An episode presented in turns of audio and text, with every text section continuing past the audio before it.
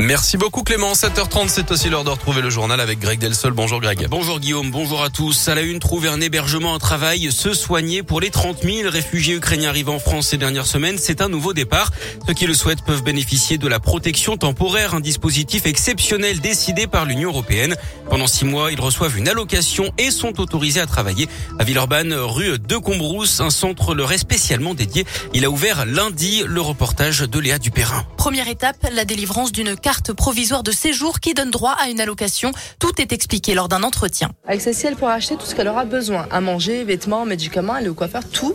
Par contre, elle ne pourra pas retirer de l'espèce. C'est une carte de paiement uniquement. Est-ce que madame a des questions concernant la carte? En face, Antonina traduit pour sa tante arrivée de Kiev avec ses grands-parents. L'un des avantages de ce nouveau centre pour elle, c'est d'avoir tous les services au même endroit. Il va y avoir euh, l'assurance maladie, le travail, l'éducation. Donc nous, on va notamment être très intéressés par l'assurance maladie parce que mon grand-père est très malade. Un médecin est aussi présent pour traduire les ordonnances, faire des consultations et même vacciner contre le Covid. Un peu plus loin, Jean patiente devant le stand Pôle emploi. Il est venu avec Victoria, une ancienne stagiaire qui avait travaillé sur son vignoble du Beaujolais et qui l'héberge en ce moment. Elle a une formation viticole, donc sommelière exactement. Et donc là, on finalise un petit peu euh, tous les documents de façon à ce qu'elle puisse travailler parce qu'elle veut travailler. Ça fonctionne. Au total, 70 personnes travaillent dans ce centre qui accueille sans rendez-vous. Et en deux jours, 300 personnes ont pu recevoir leur carte temporaire de séjour. On lève le pied à Lyon. À partir d'aujourd'hui, les automobilistes doivent ralentir en ville. Rouler à 30 km heure est désormais la règle. Hein. Depuis ce matin, ça concerne 84% des axes. C'est déjà le cas dans plusieurs communes de la métropole comme Grigny, Saint-Fond ou encore Écully. Il avait poignardé mortellement un jeune de 19 ans et blessé huit autres personnes, mais il ne sera pas condamné. L'auteur de l'attaque au couteau de Villeurbanne le 31 août 2019 à la gare routière Laurent Bonnevet à Villeurbanne a été déclaré irresponsable pénalement d'après le progrès. Souffrant de troubles psychiatriques, il est interné depuis en hôpital spécialisé. Des perquisitions à la mairie de Glazé, près de Villefranche-sur-Saône. D'après le progrès, le domicile du frère du maire Ghislain de Longvial a lui aussi été perquisitionné.